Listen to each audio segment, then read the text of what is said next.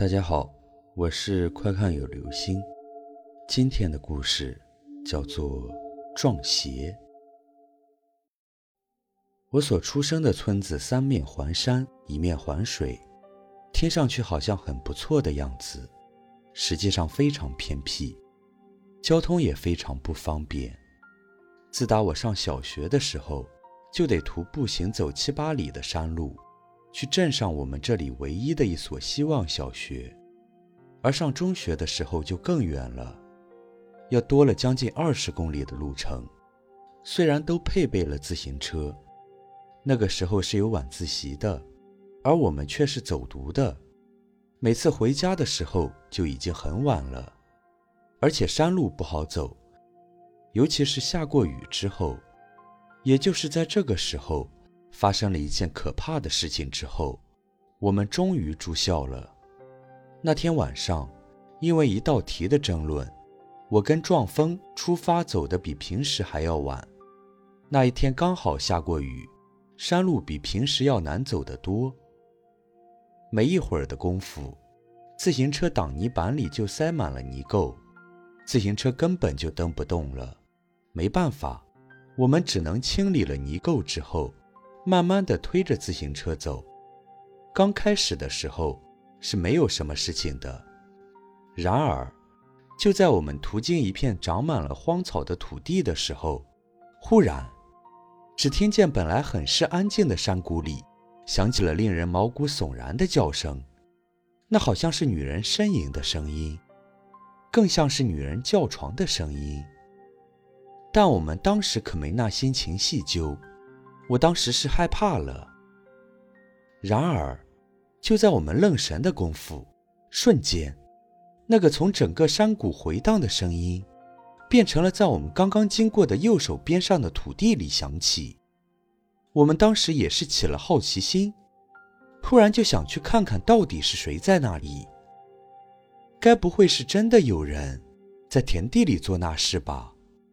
于是我们三个人把自行车放在了田地边上，就壮着胆子走上了斜坡，走进了那片田地里。可就在这个时候，奇怪的事情发生了，那个声音突然又变成了在上一节田地里响起。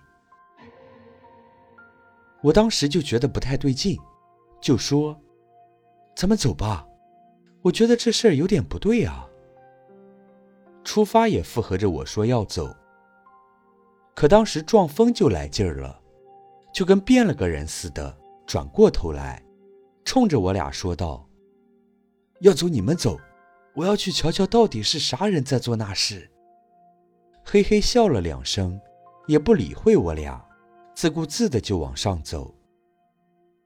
我们两个当然不可能让他一个人往上就走，当时就冲过去要把他拉回来。可他就跟着了魔似的，非得到上面去看看。没办法，谁让我们是朋友呢？我们两个就陪着他往上走。但诡异的是，当我们好不容易上了那节田地的时候，那个声音忽然又跑到了下一节田地里。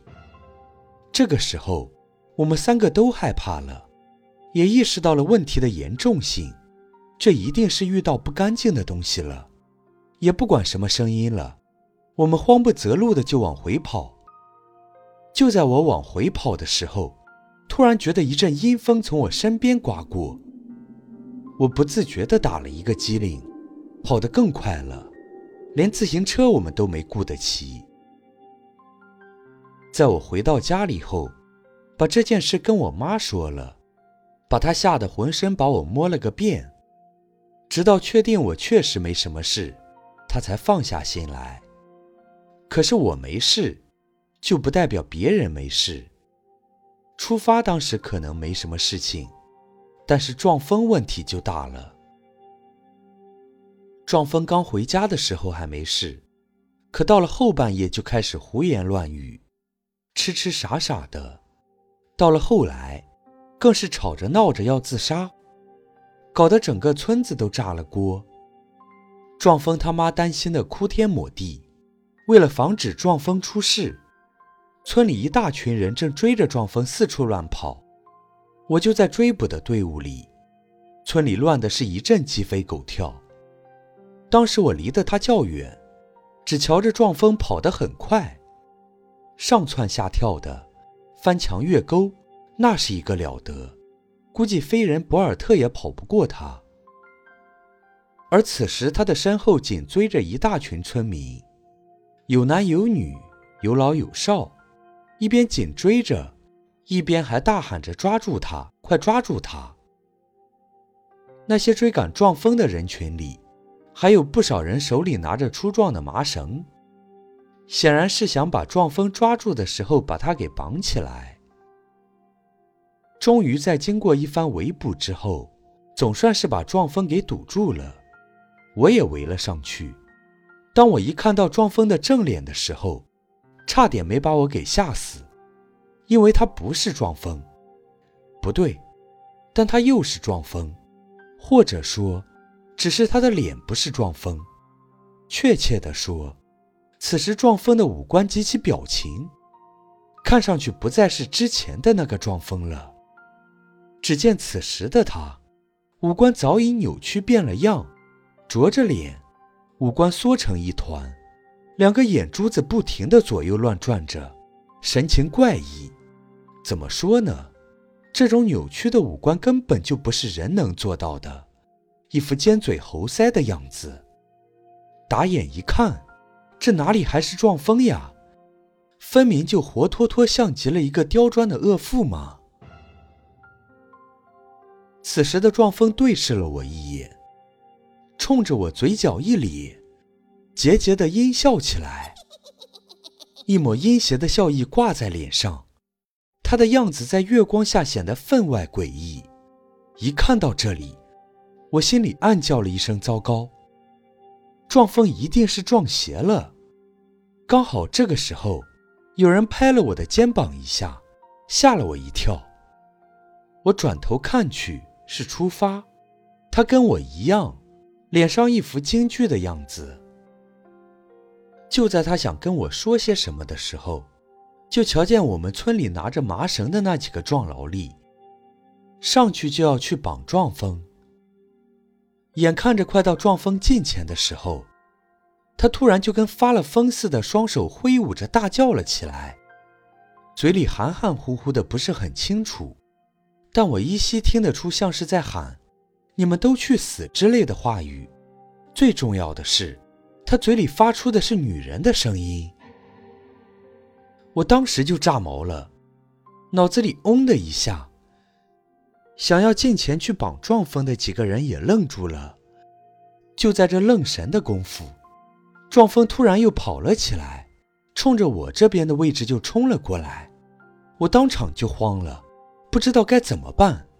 就在这时，突然我就听见有人在喊：“快抓住他，别让他跑喽！”眼看着撞风快到我近前的时候，村里的几个人赶了过来，一把把他给摁在了地上，七手八脚的把他给捆了起来。而那个时候，我还没有回过神来。就在撞风被绑上的时候，人群里走出了一个老态龙钟的老太婆，村里人都叫她九婆。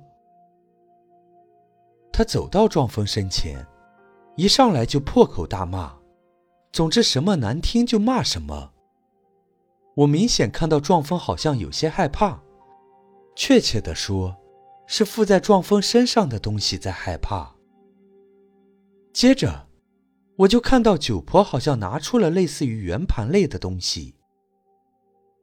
这个时候，撞风脸色大变，身子就如同塞糠似的抖动个不停，然后。就听见撞风嘴里发出咿咿呀呀的声音，也不知道在说些什么。九婆也叽里呱啦的回应着，看上去他们好像在对话。过了没多长时间，他俩都不说话了。然后撞风好像是晕了过去。后来我才知道，那个时候那东西已经走了。而当撞风醒来的时候，我们问他发生了什么事情，他一脸的茫然，好像是什么都不知道。而至于缠在撞风身上东西的身世，当时九婆只是解释说不是本村的，具体也没再说些什么，而我也没敢再去问。村头的那片田地，每逢夜里我从那里走过，那个声音不自觉地浮上心头，我就会感到浑身一阵发冷，心有余悸。直到现在想起，我还是有些不寒而栗。好了。这就是今天的故事，撞邪。